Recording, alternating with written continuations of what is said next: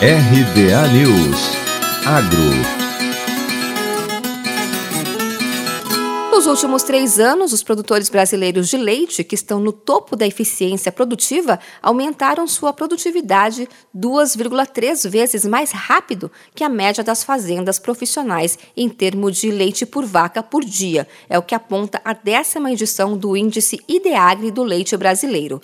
Com base nos dados de 1.144 propriedades que utilizam o sistema de gestão, o indicador mostra que, enquanto a produção diária por animal das fazendas posicionadas entre as 10% mais produtivas aumentou 11% desde 2018, nas demais fazendas analisadas cresceu em média 4,9% no mesmo período. Nos 12 meses entre abril de 2020 e março de 2021, a produção dos 10% melhores do indicador alcançou a média de 29,1 kg de leite por animal por dia, contra 26,89 quilos de leite por animal por dia dos 10% melhores de 2018. Por sua vez, a média de produção de todas as fazendas avaliadas foi de 23,73 quilos de leite por animal por dia, contra a média de 22,62 do total das propriedades avaliadas em 2018. Em uma comparação direta, as fazendas mais eficientes registraram nos últimos 12 meses, entre abril de 2020 e março de 2021,